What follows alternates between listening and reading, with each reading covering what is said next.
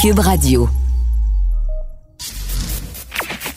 Sophie Durocher. Sophie Durocher. Sophie Durocher. Mon nom est Sophie Durocher. Sophie Durocher. Des opinions éclairantes qui font la différence. Cube Radio. Bonjour tout le monde, bon mardi. Aujourd'hui, encore une fois, je vous propose de commencer l'émission avec un petit extrait de ce balado, le tout nouveau balado de Devine qui vient euh, souper, qui est devenu maintenant Devine qui vient luncher, euh, où on a partagé un petit repas de poulet avec euh, l'animateur et comédien Jasmin Roy et la chanteuse et comédienne Ima, qui nous a raconté un moment très troublant de son enfance? Moi, j'étais, j'ai eu de l'abus de très jeune, de, de 3 à 5 ans par mon gardien, puis euh, avec des euh, justement des thérapies, euh, des, des, la PNL, toutes sortes de, de, façons de faire que je cherchais pour pour guérir, mm-hmm. parce que longtemps ça m'a suivi dans mes relations. Euh, dans des, des euh, une sorte d'anxiété. Je faisais des crises de panique. Ah oui, euh, c'était relié à ça. On t'a raconté que tu étais euh, victime non, parce que moi je, me souviens pas. Je rappelé à 18 ans, ma fête de 18 ah! ans. J'ai rêvé euh, j'ai rêvé, c'était vraiment flyé parce que jusqu'à mes 18 ans, j'avais aucun souvenir. Puis à mes 18 ans, je me suis réveillée le matin, puis j'ai dit à ma mère, maman, monsieur Paquette, il m'abusait quand j'étais enfant, puis je lui ai tout raconté. Puis ma mère a s'est mise à pleurer parce que quand j'étais à cet âge-là, justement, je disais des, des trucs bizarres, puis elle, elle travaillait, puis c'est une autre génération, c'est une autre euh, façon de penser, puis elle, elle m'a sorti de là quand elle a commencé à trouver ça bizarre, puis euh, mais moi je parlais pas beaucoup, fait que je disais que faisait des choses, mais tu sais, ma mère elle a, elle a comme elle se sentait coupable? Ah, complètement. Même encore. Elle. Ah oui, encore aujourd'hui. Quelle histoire! refouler comme ça un souvenir. Donc, vous allez pouvoir entendre la totalité du témoignage de la chanteuse et comédienne Ima en vous rendant dans la section balado de Cube Radio. Quand vous allez euh, écouter son témoignage, vous allez sûrement pousser un très triste. Ben, voyons donc. Sophie Durocher. Une femme distinguée qui distingue le vrai du faux. Vous écoutez Sophie Durocher. Je suis abonnée à différents comptes euh, de différentes institutions sur Facebook euh, et sur Twitter et je suis entre autres abonnée à l'université McGill puisque c'est mon alma mater, une de mes deux alma mater et je vois passer au cours des 24 dernières heures une annonce pour un poste de professeur pour venir enseigner à l'université McGill racisme systémique et santé. Alors, je regarde la description de tâches et je suis quand même assez surprise. La question n'est même pas de savoir est-ce qu'il y a ou pas du racisme systémique. La question, c'est d'enseigner les liens entre le racisme systémique et la santé. Alors, j'écris à mon ami et collègue Joseph Facal qui me répond, mais Sophie, il n'y a rien de surprenant à tout ça, c'est tout à fait courant. Alors, on va en parler avec lui, les blogueurs, chroniqueurs au Journal de Montréal, Journal de Québec, Joseph Facal, bonjour. Bonjour Sophie. Donc, un poste universitaire pour enseigner un cours racisme systémique et santé, c'est chose courante maintenant dans les universités. Mais oui, mais oui, euh, ça fait des années que ça dure, euh, bien que là, évidemment, euh, le phénomène prenne de l'ampleur, de l'ampleur. En fait, j'en vois passer plein de ce type d'affichage. Des collègues m'en envoient. Euh, on rigole entre nous. En fait, on, on, on rit jaune un peu euh, parce qu'évidemment, euh, on se dit dorénavant, les, les, les, jeunes qui aspirent à une carrière universitaire devront faire génuflexion devant ce genre mm-hmm. de, de, de pseudo-science, mais, mais, mais c'est véritablement devenu extrêmement courant. Il y a là d'ailleurs un danger qui est que c'est devenu tellement banal qu'on pourrait trouver que c'est la nouvelle normalité. En fait, l'aberration devient normale dans le monde universitaire. Si je peux me permettre, Sophie, il y a quelques semaines, euh, j'avais commis euh, une chronique euh, dans le journal où je disais à nos lecteurs, vous auriez tort de penser que seulement les sciences humaines euh, ou les études littéraires euh, sont Voilà. touchées par ça. Cela débarque aussi dans les sciences dites exactes. Et j'avais cité le cas de trois chercheurs de l'Université Concordia qui, eux, avaient reçu en 2019 163 000 dollars d'un organisme fédéral pour décoloniser la physique qui était jugée Oui, trop. Oh, non, mais c'est vrai, trop blanche, trop pleine de préjugés coloniaux. Et j'ai retrouvé, pour les besoins de notre petite conversation, une citation où euh, l'une des trois boursières disait, et je cite, We are finally gaining momentum in elevating indigenous knowledges as equally valid to Western science. Autrement dit, pour elle, le savoir en matière de physique est occidental. Newton, Galilée, Einstein, tout ça, ce sont juste des vieux mâles blancs. Et le savoir autochtone est également valide dans ce domaine. On ne parle Ouais. pas ici de spiritualité, on ne parle pas d'expression artistique, on ne parle pas de Non, non. gouvernance locale, on parle de physique. Et je pourrais aussi, par exemple, longuement te parler de ce qui se passe maintenant aux États-Unis dans l'enseignement des mathématiques, où on nous dit que les mathématiques traditionnelles sont porteuses de suprémacisme blanc. En quoi? Par exemple, en insistant sur la bonne réponse, ou en insistant sur le fait que Pitou doit corriger les erreurs qu'il a faites dans l'équation. Alors on est véritablement en train maintenant de s'en prendre. Euh, on, est au-delà, si tu veux, des gender studies, puis des black studies, Oui, tout ça. Là. On s'en prend maintenant aux sciences dites pures. Ouais. Alors, je veux juste lire le reste du, de, de- du descrip- de la description du poste. C'est quand même donc le département d'épidémiologie, de biostatistique et de santé au travail qui sollicite les euh, candidatures de personnes possédant une expertise de recherche en épidémiologie des inégalités raciales une expertise de recherche en épidémiologie des inégalités raciales. Et un petit peu plus loin dans la description, on dit le racisme systémique en Amérique du Nord et ailleurs dans le monde nuit à la santé à travers les nombreuses expositions physiques, sociales et économiques négatives qui s'accumulent tout au long de la vie. Des recherches concrètes pour lutter contre ces inégalités systémiques auront un impact considérable sur la santé publique, etc., etc. Euh, on souhaite à l'université renforcer notre expertise en matière de racisme systémique. On souhaite renforcer notre expertise en matière de racisme systémique. En tout cas, écoute, je lis ça, là, émanant donc du département d'épidémiologie, de biostatistique et de santé. Et je me dis, ben, euh, comment les, les étudiants qui vont euh, aller étudier là peuvent, après ça, avec leur libre arbitre, décider si, oui ou non, il existe du racisme systémique au Québec, euh, au Canada et dans le monde. On leur donne la réponse. On leur dit, Mais- il n'y a mais- pas deux façons de voir les choses. Il n'y a pas de débat à y avoir. Il n'y a pas de, de discussion. Voici la réalité. Ceci est mon corps. Prenez et mangez-en tous. Voilà, exactement, tu viens de le dire. Dans les euh, idéologies, il y a toujours une dimension religieuse. Le dogme, par définition, c'est du croix ou meurt.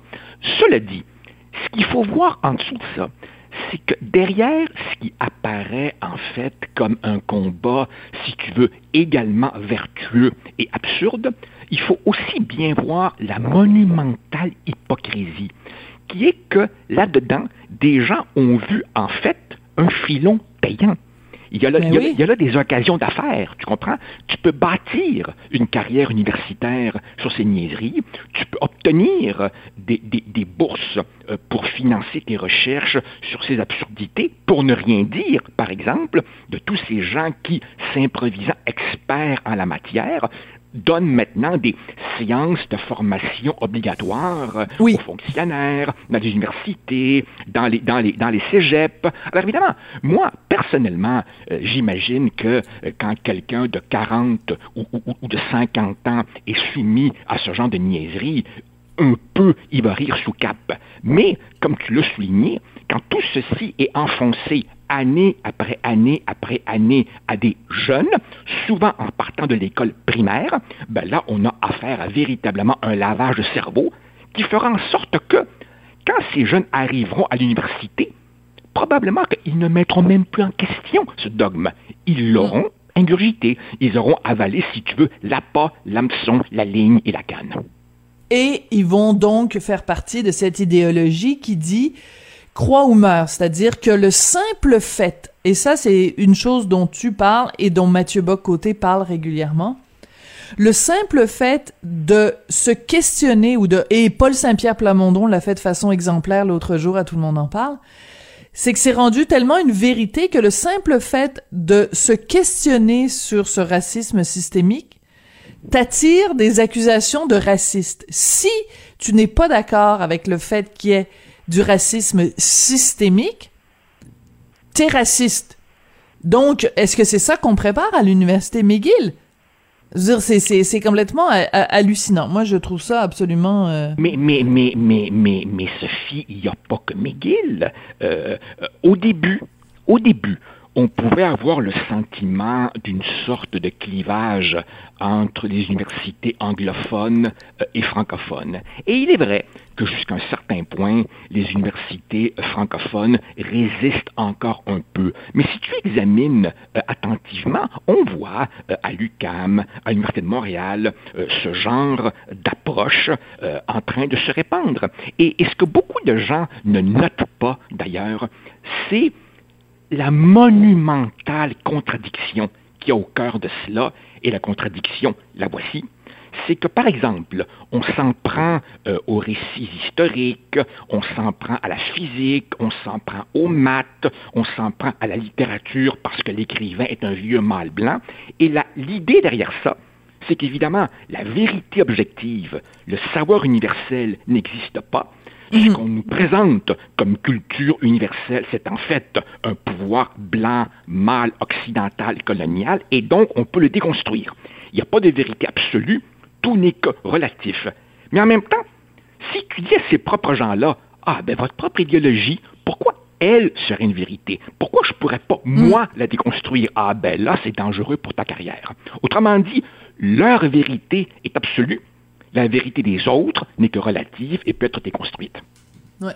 Alors, je veux absolument qu'on parle de ta chronique ce matin. Tu y as fait un, petit peu allusion. J'avoue que ton titre est assez accrocheur. La gauche se suicide sous nos yeux. Et je vois que c'est un texte qui est très, très, très populaire sur le site euh, du journal. Et tu cites plusieurs exemples à l'appui de ta, de ta, de ton affirmation quand même assez euh, percutante. Et entre autres, tu fais référence donc à, ce texte de Richard qui lui-même faisait référence à un texte du Toronto Bref, cette formation euh, obligatoire pour les fonctionnaires fédéraux où on leur enseigne que l'objectivité est un exemple de suprématie blanche. Et je veux juste attirer ton attention sur quelque chose. Donc, Richard a écrit cette chronique-là où il parlait du lavage de cerveau imposé aux fonctionnaires et il a mis une capture d'écran de cette formation que les gens sont obligés de suivre. Et même Richard avait pas vraiment vu donc, j'invite les gens à retourner voir sur le site du journal. On met parcours d'apprentissage dans le cadre de la lutte contre le racisme. Il y a deux individus, il y a une femme et un homme. Et la femme, elle porte le hijab. Donc, dans la tête de ces gens-là, un homme, c'est un homme, lui, il n'y a pas de caractéristiques parce que les hommes, c'est juste des hommes. Et la femme porte un voile. On est en train de, de, de dire l'idéal féminin ou le modèle féminin, c'est quelqu'un qui porte un voile. Donc, soit c'est le message qu'on envoie, soit le message qu'on envoie, c'est systématiquement les femmes qui portent le voile sont victimes de discrimination et de racisme. En plus, c'est un non-sens parce que le racisme a rien à voir avec le voile. Le voile, c'est pas une question de race. Bref, c'est décourageant cette formation-là. Voilà, et, et tu vois en même temps l'immense embarras de beaucoup de nos féministes euh, locales qui ne savent plus trop sur quel pied danser, tu vois. Non, non, écoute, c'est complètement, euh, complètement aberrant, mais en même temps, cette aberration est en train de devenir un peu l'air du temps, la nouvelle normalité, et donc conséquemment, il ne faut pas s'étonner, Sophie, que, comme je le mentionne ce matin, on commence à avoir des données qui montrent qu'il n'y a jamais eu aussi peu de gens qui s'identifient à la gauche parce que, et Richard a beaucoup écrit là-dessus, on vit en ce moment une mutation qui commence à prendre des allures de guerre civile à l'intérieur de la gauche. C'est-à-dire qu'on n'est plus vraiment dans euh, l'école pour tous, l'hôpital pour tous, le droit de se syndiquer, les programmes sociaux, la redistribution des richesses. On n'est plus vraiment dans la gauche classique. On est vraiment dans cet agenda militant woke. Et moi, que veux-tu, Sophie? Je m'accroche à l'idée que le bon sens n'a pas encore déserté une majorité euh, silencieuse, de moins en moins silencieuse, qui commence à en avoir jusque-là. Ma véritable crainte, évidemment, c'est quand ce lavage de cerveau débarque à l'école primaire et secondaire et s'installe pour les 11 années. Je suis convaincu, tu vois, que si tu examines, par exemple, l'opinion de nos étudiants, euh, par exemple de Cégep, qui ont traversé le cours ECR, ils sont probablement à l'unanimité convaincus que la loi 21 est profondément raciste. Tu vois? Alors, je Oui. crois que nous, si tu veux, les adultes, euh, euh, on, on a encore des anticorps pour lutter contre ces niaiseries. mais, mais, mais on, on on- On a un bon système immunitaire. Voilà, il y a de l'immunologie idéologique qui marche encore. Mais chez les jeunes, soumis à ce matraquage, ça va donner quoi dans 10 ans, 15 ans, 20 ans? Ouais, excellente question. Et parlant de la loi 21, justement, et de cette attitude bah, euh, envers la loi 21, écoute, le NPD, bon, évidemment, à la dernière minute, ils, ont retiré ça des résolutions euh, qui devaient être discutées euh, lors de leur congrès qui avait lieu en fin de semaine passée. Mais euh, dans les premiers jets, dans les premiers brouillons, si tu veux, des résolutions, il y avait une résolution complètement hallucinante concernant la loi 21 sur la laïcité euh, qui proposait que le NPD non seulement euh, la dénonce mais euh, le, s'y oppose et qui faisait un lien dans le préambule attendu que le NPD s'est toujours opposé au suprémacisme blanc comme on en a fait la preuve pendant la deuxième guerre mondiale quand on s'est opposé à l'internement des euh, ressortissants japonais. Donc on faisait un lien clair entre la loi 21 des camps d'internement des citoyens canadiens qui ont été privés de leurs droits, qui on a confisqué leurs entreprises, et euh, le suprémacisme blanc et la loi 21. C'est quand même ça, c'est puant de la part de- du NPD. Et- en tout cas, Et dire, dire, dire que le NPD avait pied au Québec et avait une occasion historique de devenir véritablement un parti avec des racines partout. Là, vraiment, pour, pour, pour, il n'y a pas plus belle façon de, de dire on est en train de faire une croix sur le Québec. Hey Sophie, pendant que nous sommes là, est-ce que tu me donnes 45 secondes pour faire un Ben petit oui. coq à l'âne? Alors, alors, juste pour te raconter, samedi dernier, les enfants euh, m'invitent euh, au musée des Beaux-Arts pour aller voir Jean-Paul Riopelle. Ah, c'est magnifique. Ouais. C'est magnifique. C'est- C'est c'est- c'est un immense hommage de notre plus grand peintre à l'art autochtone. D'ailleurs, en fait. passant, pour la sécurité au musée des Beaux-Arts, j'ai été très impressionné. Bon, nombre, Mm. nombre de gens contrôlés, masques et tout, mais enfin, peu importe. Il reste que Riopelle, donc, s'inspire de l'art autochtone et tout au long des salles, je me demandais comment ils vont nous faire le coup de l'appropriation culturelle. Mais et on était rendu vers la fin et là, je suis tombé sur le panneau explicatif que j'attendais, où on nous explique évidemment que dans son temps, hein, faisait de faisait de l'appropriation une sorte de stratégie de dialogue, mais qu'aujourd'hui, évidemment, en 2021, ce serait éminemment discutable. Alors, je me disais, à quel moment ils vont nous mettre la petite capsule de wokisme dans cette exposition par ailleurs extraordinaire? Ne désespérez pas, elle arrive à la toute fin, la petite morale, le petit catéchisme, il était là.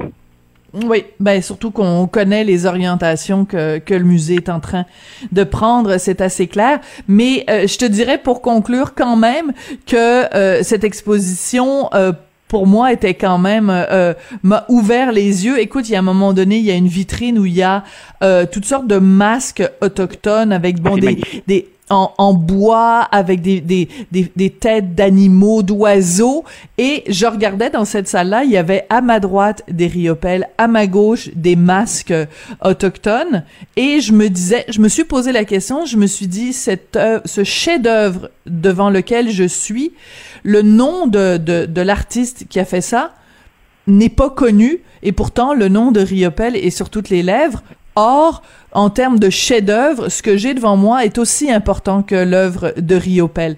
Et donc, je trouve que ça provoque quand même une réflexion euh, extrêmement importante. Écoute, sûr, Joseph, on va se quitter là-dessus. On Bon, va se quitter là-dessus. Donc, on encourage tout le monde à aller voir l'exposition. Ah oui, ceux qui le peuvent, en tout cas, ceux qui peuvent se déplacer. Euh, parce qu'on n'a pas le droit de se déplacer d'une zone à l'autre. Merci beaucoup, Joseph. Merci, Et puis, euh, ben, j'ai des- j'ai déjà, hâte- déjà hâte à notre prochaine discussion de jeudi. Merci. Moi aussi, au revoir. Joseph Facal, qui est chroniqueur blogueur au Journal de Montréal, Journal de Québec.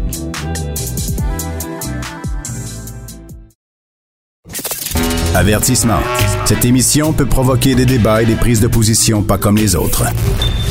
Vous écoutez Sophie Durocher. On a tous vu les images des saccages, euh, du grabuge, mais c'est vraiment un euphémisme qui a eu lieu en fin de semaine dans le vieux Montréal des vitrines de restaurants, de commerces euh, saccagées. Alors imaginez quand euh, vous voyez ces images-là et que c'est pas juste un commerce, mais c'est votre commerce qui a été saccagé. C'est ce qui est arrivé en tout cas à Elena Lorero. Elle est propriétaire euh, du restaurant qui porte son nom dans le vieux Montréal qui a été euh, victime de saccage. Madame Lorero, bonjour.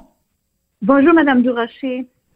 Écoutez, euh, je connais votre restaurant. euh, beaucoup de gens apprécient euh, la cuisine euh, que vous faites, que ce soit au Elena, que ce soit au Portus 360, que ce soit dans vos différentes interventions dans les médias.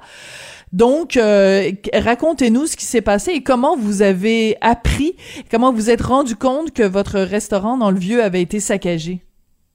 Mais merci beaucoup pour ces beaux mots. Ça nous fait vraiment chaud au cœur à ce moment ici. Euh, ben, c'est dimanche soir, j'ai reçu une appel. J'étais à la maison et j'ai reçu une appel avec une photo d'un client que c'est une amie qui habite juste à côté d'où Elena. Elle m'a envoyé une belle photo avec ma vitrine euh, cassée. Et il- et effectivement, je, me suis rendue sur place tout de suite. Et il y en avait encore beaucoup de gravures, beaucoup de monde. euh, et c'était vraiment euh, le, le gros party. Oui. Et en plus, euh, dimanche soir, ben, c'était le début du couvre-feu. Donc, vous, vous vouliez aller protéger votre commerce. En même temps, euh, c'était pas évident parce qu'il y avait un, un, un couvre-feu à respecter. Qu'est-ce que vous avez pu faire une fois que vous êtes arrivé sur place et que vous avez constaté les dégâts? Ben, en effet, on, on a hésité parce que je, je me posais la question. J'ai envoyé mon garçon avant parce que Daniel, il travaillait à RDS, il finissait son quart de travail. Euh, et je lui ai dit de passer voir vraiment qu'est-ce qui se passait parce que je venais d'avoir la photo. Mais j'étais trop énervée, trop triste pour l'événement et j'ai décidé de partir de la maison. Et c'est là quand je suis vraiment arrivée. On a pris la mesure de d'appeler sur le moment où on savait même pas quoi faire. C'est il faut que Mhm. tu réfléchis pendant deux secondes, voir que, que c'est quoi la mesure à prendre. C'est là que j'ai appelé euh, le propriétaire de la bâtisse et mon voisin à côté que c'est le même propriétaire, euh, c'est le, le cuisine et les vêtements pour hommes. Tout était cassé aussi. Alors euh, le propriétaire il s'est rendu très vite euh, avec son équipe. Ils ont ils ont placardé euh, nos fenêtres, en effet. Mais il y avait beaucoup de mouvements encore. Évidemment, on se posait la question parce que le couvre-feu était à- à- pour euh, 8 heures et son- on était vraiment énervés de partir de chez moi à 8 heures quand il y avait, ben, pas à 8 heures, j'ai parti de chez moi, c'est comme 9 h 9h05 à peu près, 21h05 de- du soir. Et c'était un gros stress d'arriver chez moi et voir qu'il y avait cassé ma fenêtre et j'ai une grosse roche en plein milieu de mon restaurant. Hmm. J'avais la couverte de la poubelle en face que se ramassait, ben, ils ont ramassé, euh, l'envoyé à travers ma fenêtre. C'est sûr que c'est triste qu'on n'avait pas besoin de vivre ça à ce moment-là, que déjà qu'on on, avec tout ce qu'on passe, je pense qu'on méritait pas ça. Et c'est un petit peu un message contradictoire que ces, ces petits jeunes voyeux envoyaient que ah, dans, au fond, dans la rue, qu'est-ce que j'entendais crier, c'est ouvrir les restaurants, ouvrir les balles, mais ils étaient tout en train de nous casser les portes et les fenêtres. Alors, je sais pas c'est quoi ce message-là. C'est un petit peu contradictoire de dire ouvrez fait. les restaurants, mais en fait, vos restaurants sont fermés et en, en lançant des poubelles et en lançant des roches dans vos vitrines, ils font juste vous mettre des bâtons dans les roues. Euh, c'est vraiment ça. C'était très, très, très difficile pour nous. Euh, sérieusement, c'est vraiment un message contradictoire. Et c'est comme j'ai dit, on regardait ces jeunes-là, c'était la plupart, c'était des mineurs. C'est vraiment triste. Je me demande si le premier ministre avait pris la décision de fermer les écoles s'il aurait réagi de la même façon. Ah, bonne question. Très bonne situation. question. Oui. C'est vraiment malheureux de dire ça et c'est vraiment triste, mais c'est comme ça que je me sens. Et je me sens vraiment attaquée, je me sens très fâchée parce que je pense qu'on devrait faire tous notre part, on devrait être solidaires et on devrait se donner la main parce qu'on voit la lumière au bout du tunnel. Je pense qu'avec le, le système de vaccination, ça se passe très, très bien. Et je pense qu'on achève, qu'on pourrait ouvrir bientôt, que la ville de Montréal est en train de nous faciliter quand même la vie pour se faire des permis de terrasse. Je pense qu'on pourrait quand même ensemble arriver très bientôt avoir un été un petit peu plus joyeux et c'est pas comme ça qu'on va arriver. Déjà qu'on est tellement dans le rouge, je pense que c'est vraiment la cerise sur notre gâteau qui nous manquait à ce moment-là. Hmm. C'est bien dit. Et, et évidemment, comme chef, Elena, vous utilisez une, métaphore euh, de, gâteau. Euh, mais pour rester dans les, métaphores, euh, la pilule a été plutôt difficile à digérer depuis un an. Euh, ferme, ouvre, ferme, ouvre. Euh, vous dites que vous êtes déjà dans le rouge. Euh, comment vous avez réussi depuis un an, depuis le début de la pandémie, à survivre financièrement, Madame Lorero? Ben, très difficilement, comme tout le monde. Euh, C'est parce qu'ici, on a de l'aide gouvernementale du gouvernement fédéral, parce que ce serait pas ça, on n'arriverait jamais et c'est impossible. Il n'y en a aucun commerce qui serait capable de vivre si on n'aurait pas de l'aide financière pour les salaires et pour les loyers, mais surtout pour les loyers. J'ai continué à faire le take-out parce que je voulais absolument garder au moins mes sous-chefs, mes cadres les plus, les plus proches de moi. Euh, quand, avant, de la, la- la- avant de la fermeture de- de- du début, j'en avais 143 employés. Alors, à ce moment ici, j'ai garde quatre avec moi. Alors, euh, c'est tout ça. Attendez deux secondes. Vous êtes passé de 140 à 4 employés. Vous avez mis à la porte 136 personnes? 143 employés qu'on avait et euh, j'ai quatre présentement qui travaillent parce que je fais du take-out. C'est ça ma réalité. Euh, effectivement, qu'on se pose beaucoup de questions pour la réouverture, comment on va réouvrir? Et mon gros, ma grosse crainte et mon inquiétude, ça ferait même pas les deux, trois prochains mois quand on va nous laisser ouvrir. C'est par après comment on va se passer. C'est le, le moment que le gouvernement il nous lâche, qu'il il nous donne plus la main, nous tient plus, plus la main. On va tous à la dérive. Il y a ceux qui vont couler, il y a ceux qui vont continuer à survivre. Mais moi, je me pose beaucoup de questions comment Hmm. on va s'en sortir. C'est l'avenir que c'est compliqué. Hmm. Et toutes ces, toutes ces, excusez-moi, tous ces employés-là, que, ils avaient des, des, des obligations, ils avaient des familles, ils avaient des, des loyers, ils avaient des, des hypothèques, et qui beaucoup d'autres, ils sont dirigés vers, vers d'autres métiers, faire d'autres choses pour payer leurs obligations. Et je demande, je me demande où est-ce qu'on va aller chercher le staff. Il faut, ces ces gens-là, ils ont tout un autre mode de vie présentement. C'est ça, ils ont choisi de se réorienter ou de ou de faire un autre métier. Est-ce que ça va leur tenter déjà de revenir euh, travailler en restauration, ne sachant même pas si euh, ils vont occuper cet emploi-là pour euh, deux semaines ou pour deux ans? Ça va être en effet euh, extrêmement difficile à gérer. Je veux juste qu'on revienne un petit peu. euh, vous avez parlé tout à l'heure des terrasses. C'est vrai que la ville de Montréal a dit que les permis pour les terrasses allaient coûter beaucoup moins cher, donc pour vous aider. Mais en même temps, il y a quelque chose que je ne comprends pas. En Ontario, jusqu'à tout récemment, euh, on permettait l'ouverture euh, des terrasses pour que les restaurants puissent euh, respirer un petit peu. Ça a jamais été le cas au Québec. Donc, est-ce que vous voyez à court terme que le gouvernement, la santé publique euh, permette l'ouverture des terrasses? C'est une question qu'on se pose. Euh, Moi, j'ai commencé mes démarches pour faire. euh, ben, je commençais avec un architecte premièrement que ça me coûte déjà 3000 dollars en partant, même si je sais même pas si mon permis va être accepté ou pas. Euh, mais il faut comprendre le risque parce que si si on prend pas de risque, on n'avancerait jamais à rien. Euh, mais le permis présentement de la ville de Montréal, c'est 55 dollars. Alors c'est vraiment rien à comparer à un permis Mhm. normal. Euh, déjà là, c'est très bien. Mais là, s'il va être accepté ou pas, c'est une autre question qu'on se pose. Euh, c'est sûr, que moi, je ne suis vraiment pas pour l'objectif d'ouvrir des terrasses. On a une salle à manger fermée. Ça nous apporte pas grand-chose non plus. euh, c'est tout un, enjeu qu'on va qu'on va passer à travers, qu'on se pose beaucoup beaucoup de questions. Une autre question qu'on se demande beaucoup, c'est que la vie elle a changé. Et pour garder nos employés sur place et pour qu'ils soient motivés à venir travailler, faut qu'il y ait une acquittation salariale qui se passe, que les mm-hmm. pouvoirs euh, euh, ça, c'était une autre enjeu que qu'on travaille beaucoup avec le gouvernement voir s'il y en aurait une facilité de faire les salaires équitables pour qu'elle rende le, le, travail de la restauration plus attrayant, que les gens aient le hmm. goût de venir travailler en restauration et qu'ils soient payés et rémunérés comme ça devrait l'être que le split de pouvoir soit équitable avec tout le staff du restaurant et pas juste vraiment avec le serveur comme il est présentement.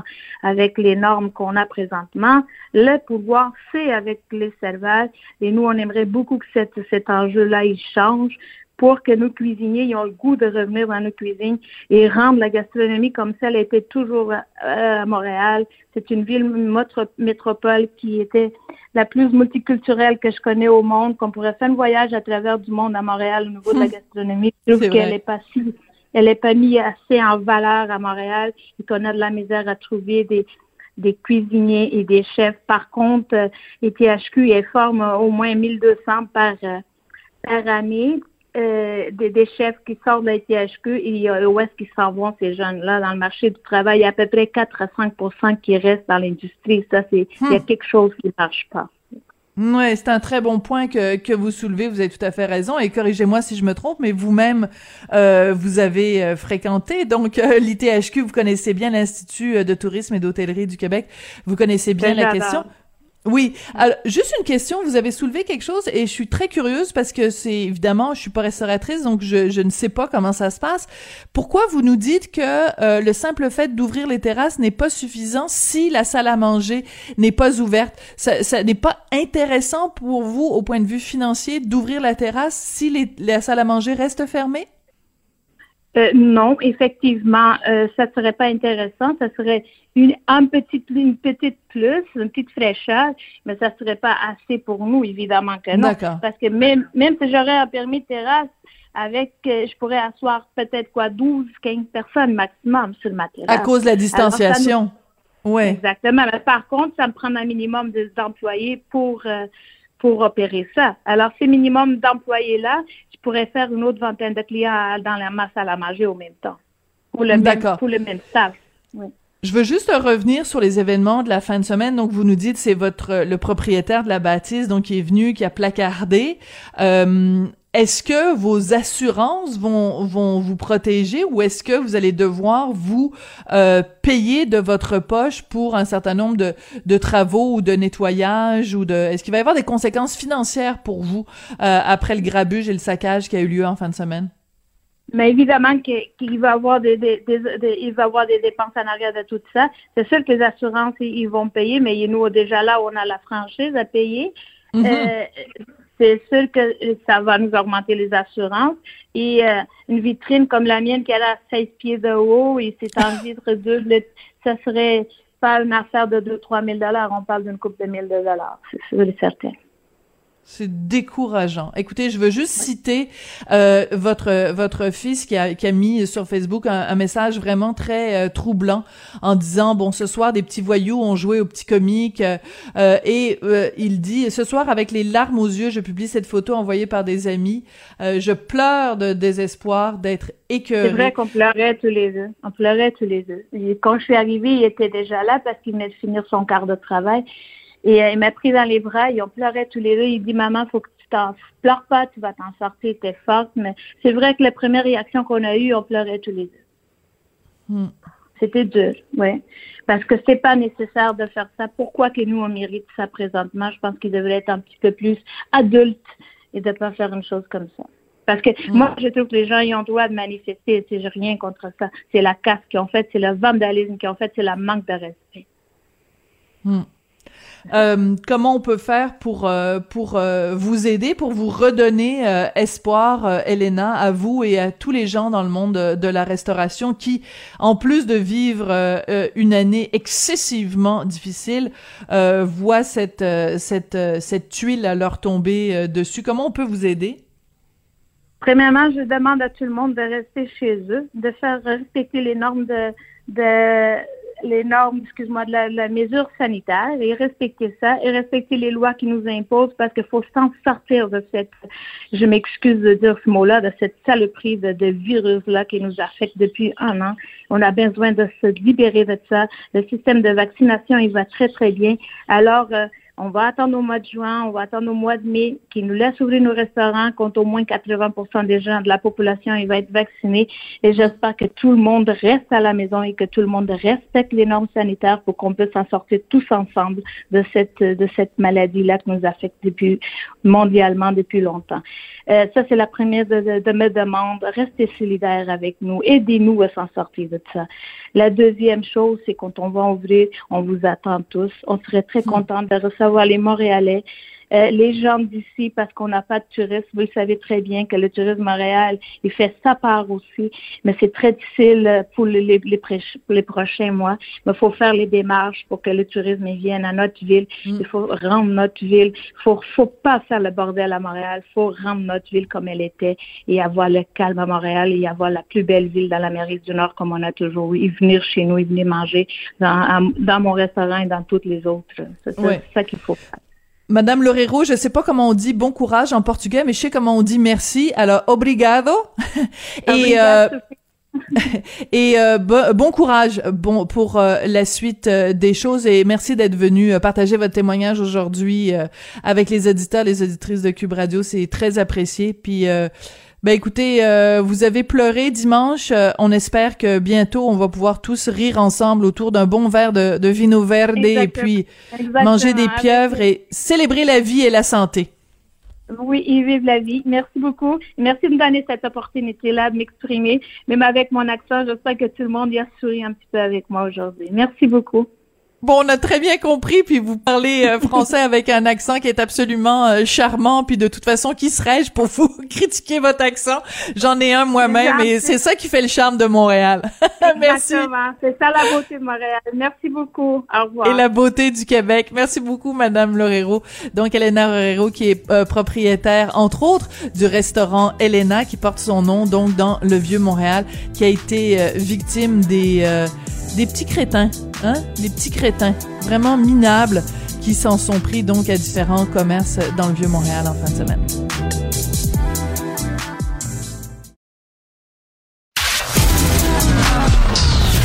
De la culture aux affaires publiques.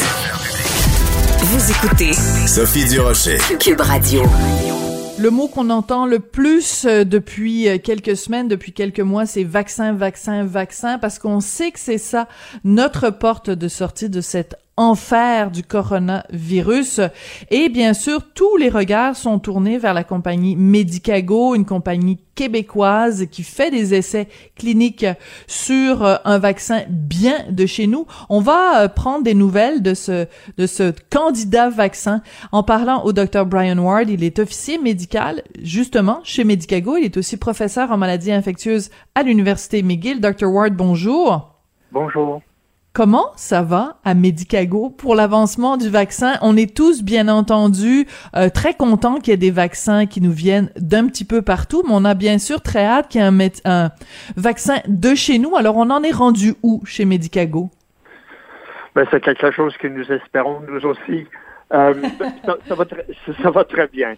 Euh, nous, nous venons de dépasser notre phase 2 et nous avons lancé notre phase 3 euh, dans plusieurs pays et les autres pays jusqu'à 11 euh, seront ouverts dans les prochaines, disons, deux, trois semaines. Donc, 11 pays à travers le monde où on va tester euh, sur des nouvelles clientèles, entre guillemets, le, le, le fameux vaccin Medicago. Pourquoi est-ce qu'on va euh, dans autant de pays différents pour tester un vaccin, Dr. Ward? Juste pour nous l'expliquer, parce que nous, on est des néophytes hein, en, en, en développement de vaccins. Donc, expliquez-nous pourquoi il faut aller dans autant de pays. C'est très important maintenant d'avoir... Euh, euh, un, un, recrutement dans les populations qui sont euh, qui, qui, seront un, une bonne réflexion de la population. Euh, à ce moment, en Amérique du Nord, par exemple, et en Angleterre, la vaste majorité des, des gens âgés ou les gens avec les les conditions médicales, ils sont déjà vaccinés. Mhm. Alors, euh, c'est impossible de recruter les, euh, ces gens âgés ou avec les comorbidités, on dit, euh, pour, pour une étude de l'efficacité. Et, et en plus, avec la disponibilité d'autres vaccins, ce n'est plus éthique dans ces environnements de, de recruter ces gens dans une étude avec un contrôle placebo. Par contre, dans les pays où euh, les, les vaccins ne sont pas encore euh, disponibles à toute la population, euh, même les gens âgés, euh, c'est quelque chose qu'on peut faire euh, parce que on offre au moins 50% des gens dans notre étude, ils vont recevoir notre vaccin immédiatement. Et même dans les dans la groupe de placebo, ils vont recevoir notre vaccin euh, au moment qu'on peut démontrer que notre vaccin est efficace. Alors, même dans les pays où ils n'ont pas accès au vaccin, euh, euh, avec leur participation dans notre étude, ils, ont une garantie de recevoir quelque chose, soit immédiatement ou peut-être dans euh, 8, 10 semaines. D'accord. Ça, c'est très intéressant, puis c'est une discussion qui est extrêmement fascinante, je trouve, Dr. Ward. C'est que pour des raisons éthiques, vous ne pouvez pas euh, offrir cette, euh, cette espèce de, de loterie euh, dans un pays où il y a déjà le vaccin qui est administré, le ce qu'on appelle le vaccin public, les, les, les, campagnes publiques de vaccination. Donc, pouvez-vous nous nommer les 11 pays où euh, la troisième phase de, de, de test de Medicago va avoir lieu? Pour, pour le moment, nous avons l'approbation de, de dans la phase 3 en- au Canada, aux États-Unis, au Brésil et en Angleterre. Et nous sommes en négociation avec les autorités médicales dans, euh, dans quatre pays euh, de l'Amérique centrale et du Sud et avec trois pays en Europe. Mais probablement, c'est pas une bonne idée de les nommer pour le moment. Ah, d'accord. Parce qu'il n'y a pas de garantie. Que ça que ça que ça se fasse. Est-ce qu'il y a par exemple des pays en Asie ou en Afrique où le médicament euh, le, le vaccin Medicago pourrait être testé dans la phase 3 ou c'est pas c'est pas envisagé dans les plans? C'est pas envisagé à ce moment. Euh, c'est assez difficile pour une petite compagnie avec seulement 450 employés de dérouler euh, une, une phase de droit avec 30 000 personnes. Euh, alors, nous avons, euh, nous avons sélectionné les régions du monde où euh, on a une bonne réflexion de la population canadienne, par exemple. D'accord, je comprends. Alors, donc, on prend euh, le vaccin que vous êtes en train de développer, et là, vous venez de dire un chiffre magique, vous avez dit 30 000. Donc, il faut, pour que la, voie, la phase 3 soit concluante, il faut qu'il y ait 30 000 personnes qui participent à vos études cliniques, c'est ça? Euh, En, en réalité, toutes les phases 3, les études phase 3, ça veut dire les, les démonstrations de l'efficacité du vaccin, ils ont euh, recruté environ 30 000 ou, même plus dans certains cas.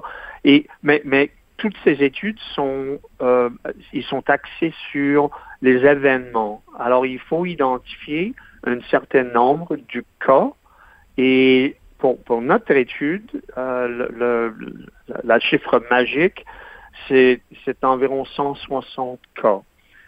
Le moment que nous avons identifié 100 160 cas dans notre étude, c'est le moment qu'on va, euh, disons, ouvrir l'étude pour déterminer qui a reçu le vaccin, qui a reçu le placebo. Et nous espérons que tous les cas euh, vont se trouver dans la groupe placebo. Euh, ou presque tout. Il faut être réaliste. Euh, Mhm. Et c'est avec ces chiffres qu'on peut dire, on peut, on peut estimer l'efficacité de, de notre vaccin. Et c'est, on, ces, ces, ces calculs démontrent que, que le vaccin est efficace.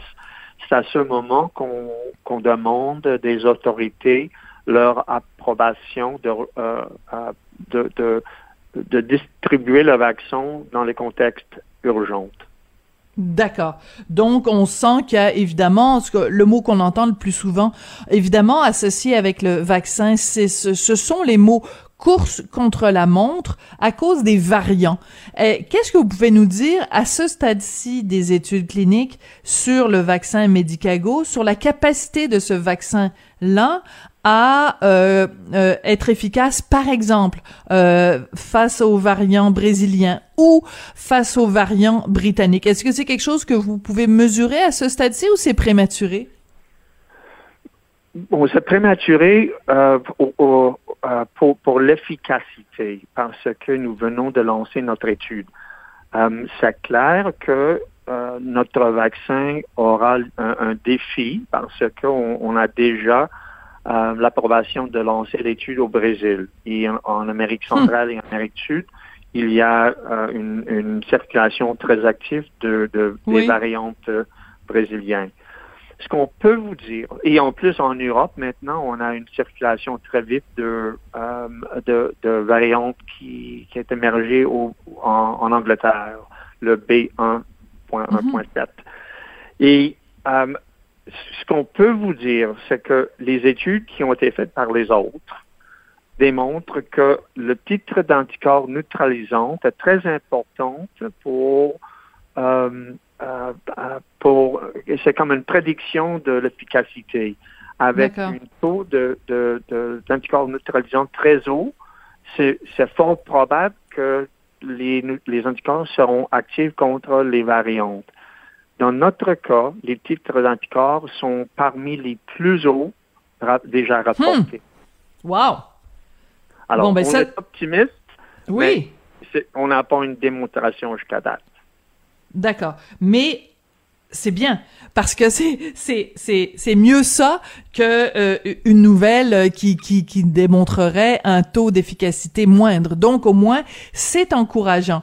Euh, Docteur Ward, euh, Medicago est, pas une compagnie qui est, qui est inscrite euh, à la bourse en tant que telle. Comment on peut, nous, euh, si on croit dans ce vaccin-là, comment on peut euh, participer ou comment on peut avoir une petite part de, de, de, Medicago si on veut participer à cette, cette avancée médicale-là? Ben, nous sommes dans la phase de recrutement des, des sujets dans notre étude. Alors, façon de, de, nous aider directement, c'est de, de devenir un volontaire. Ah, c'est bon, oui. De, nos études. Alors, c'est dans quelques centres. Euh, les, euh, les, les, les, gens, euh, c'est une compagnie privée pour le moment. Alors, la seule façon d'investir, ce serait de d'acheter des, des, actions dans la compagnie, on peut dire le parent, mm-hmm. qui est public, c'est Mitsubishi Tanube Pharma Corp.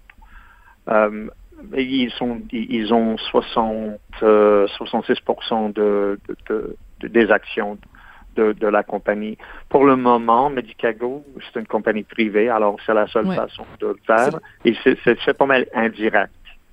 D'accord. Mais quand même, on, se doute que si euh, Medicago nous annonce quelque part en juin, juillet que euh, le médicament est efficace et que on, on, l'approuve de façon urgente, on peut imaginer quand même que les actions de Mitsubishi Pharmacorp vont peut-être augmenter, peut-être que euh, vous... Euh, loin de mon expertise. oui, non, non, je comprends. Il, il faut poser la question à quelqu'un avec une formation... en finance. Oui, c'est ça. Je vais appeler mon courtier puis je vais lui poser la question. J'essayais juste de vous taquiner un petit peu, euh, Dr. Ward. C'est juste que vous comprenez évidemment que euh, vu qu'on a tellement entendu parler euh, au cours des derniers mois de, euh, on s'est tellement désolé du fait que justement tout le secteur du développement de vaccins, tout le secteur pharmaceutique avait été si peu développé au cours des ans au Canada que on a en fait, on, on a une face aux vaccins qui sont développés à l'étranger. Donc, euh, c'est plus une fierté, disons, euh, qui tient du panier bleu, disons, de se dire bon ben, on va avoir un vaccin de chez nous euh, qui va qui va potentiellement être très efficace, donc on veut en avoir une petite partie. Euh, Dr. Ward, si tout se déroule comme vous le souhaitiez, comme, comme vous l'espérez, on peut imaginer quel genre de date pour que, justement, il y a un vaccin québécois qui soit dans les bras euh, des, Québécois?